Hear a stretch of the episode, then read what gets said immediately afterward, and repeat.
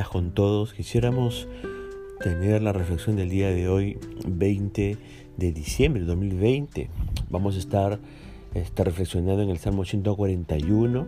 Mi nombre es Enrique Herrera, pastor, asistente de la Iglesia Alianza Cristiana y Misionera de San Miguel.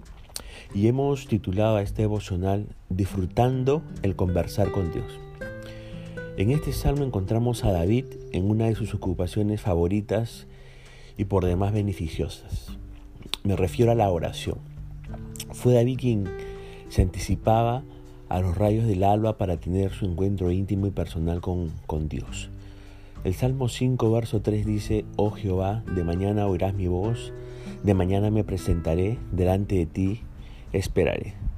David realmente disfrutaba de la oración. David jamás vio a la oración como una actividad aburrida. En el Salmo 141 vemos cuán grandemente David apreciaba y practicaba la oración. Nos deja con cuatro oraciones llenas de inspiración para nuestra vida personal de oración. La primera oración tiene que ver con pedir una rápida respuesta de Dios. El Salmo 141, verso 1 y verso 2 va a decir, Jehová, a ti he clamado, apresúrate a mí, escucha mi voz cuando te invocare, suba mi oración delante de ti como el incienso el don de mis manos como la ofrenda de la tarde. No sabemos en qué circunstancias se hallaba David, pero lo que sí sabemos es que era una circunstancia premiante. David necesitaba una respuesta urgente de Dios. Por eso dice, Jehová, a ti clamo, Señor, ven pronto, escucha mi voz cuando te invoco. Hay ocasiones cuando no está fuera de lugar apurar al Señor. Él lo sabe y no se ofende por ello. Cuando Pedro estaba hundiéndose en el mar, él clamó, Señor, sálvame. Y vemos un sentido de urgencia en este pedido, ¿verdad? Y Jesús lo entendió así y actuó inmediatamente. Apurar a Dios no fue una muestra de irreverencia o respeto hacia el propio Dios. Aquí vemos a David que pide a Dios que su oración sea considerada como el fragante olor del incienso que ascendía desde el altar del incienso y saturaba de fragancia el templo, el templo de Jehová.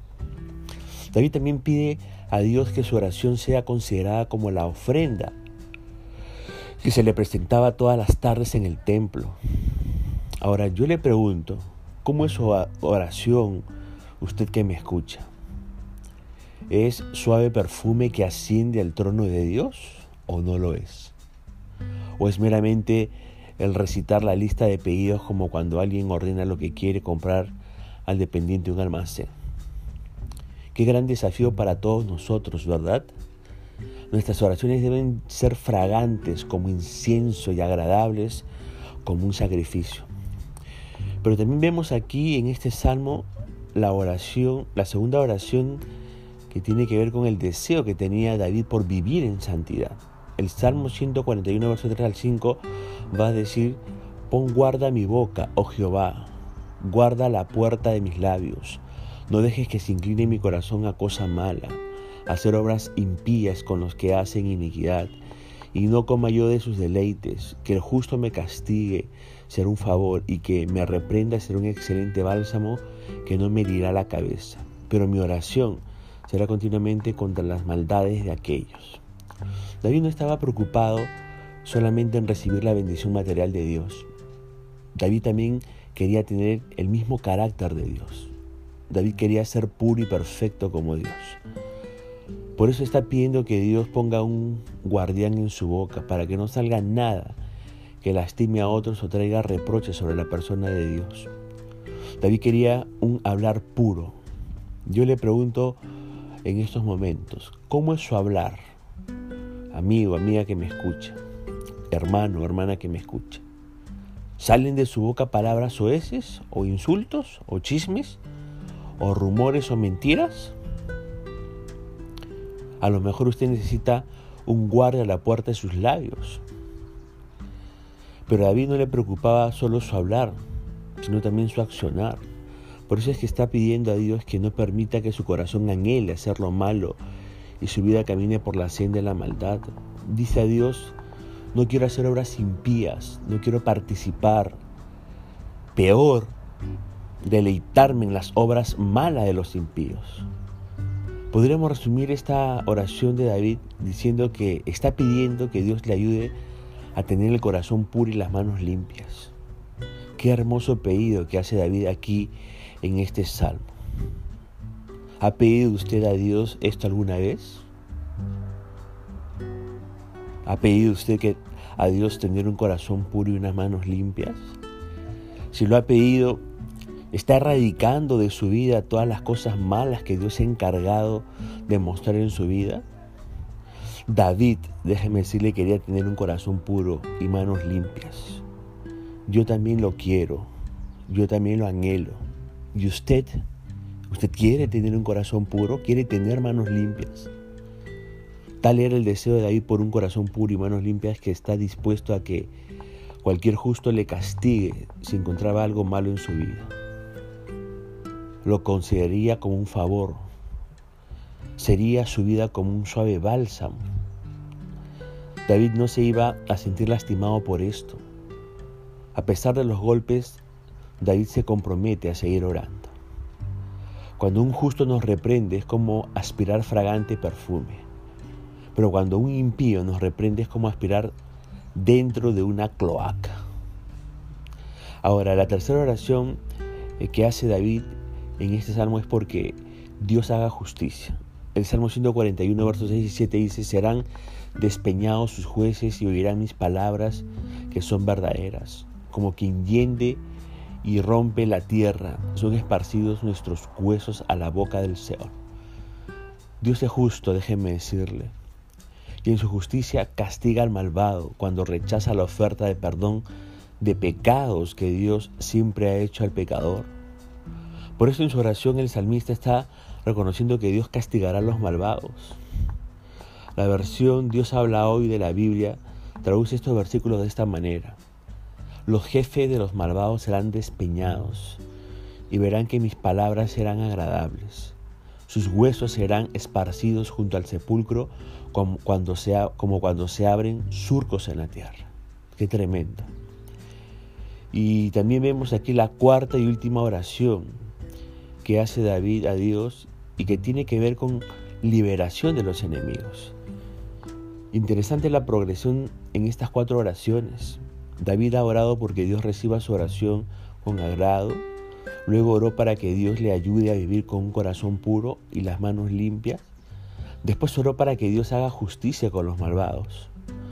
No fue sino hasta el final cuando David piensa en su situación personal y trae este asunto delante de la presencia de Dios en oración.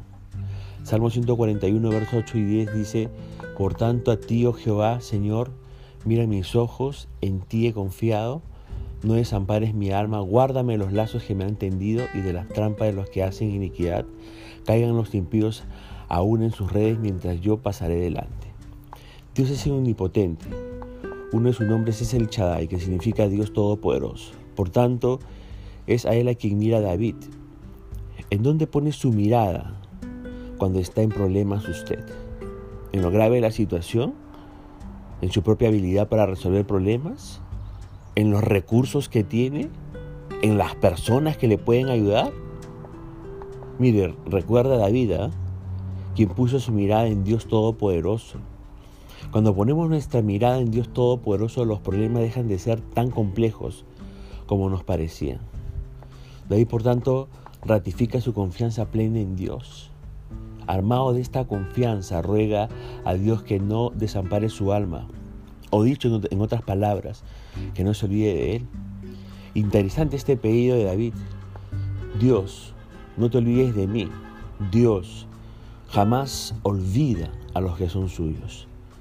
Pero los conflictos de la vida pueden hacernos confundir un tanto y podemos llegar a pensar que Dios nos ha abandonado o está por abandonarnos.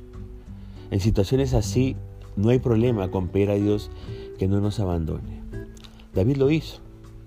Siendo más específico, David pide a Dios que le guarde los lazos y las trampas que han tendido sus enemigos, los cuales hacen iniquidad. Los enemigos que a veces nos toca enfrentar son astutos y malvados. Como el cazador a su presa nos buscan con afán para poder acabar con nosotros. No escatiman medios para poder atraparnos. Solo Dios con todo su poder nos puede librar de tan poderosos perseguidores. Dios no solo puede protegernos, sino también puede disciplinar a nuestros enemigos en su tiempo y a su manera. De este modo, los que confiamos eh, en Él seremos reivindicados. De esta forma termina este precioso salmo. David oraba con el corazón, en su oración se ocupaba en primer lugar de las cosas de Dios y luego de sus propias cosas. Gran ejemplo para seguir, ¿verdad? La pregunta es, ¿lo hará usted? ¿Hará lo que hizo David en su tiempo de oración con Dios? Recuerde que la oración para David era un disfrute, era un disfrute el conversar con Dios. Punto final a, la reflexión del día de hoy, deseando que el Señor también continúe bendiciendo su vida y se siga manifestando en medio de su corazón y de sus necesidades. El Señor le bendiga.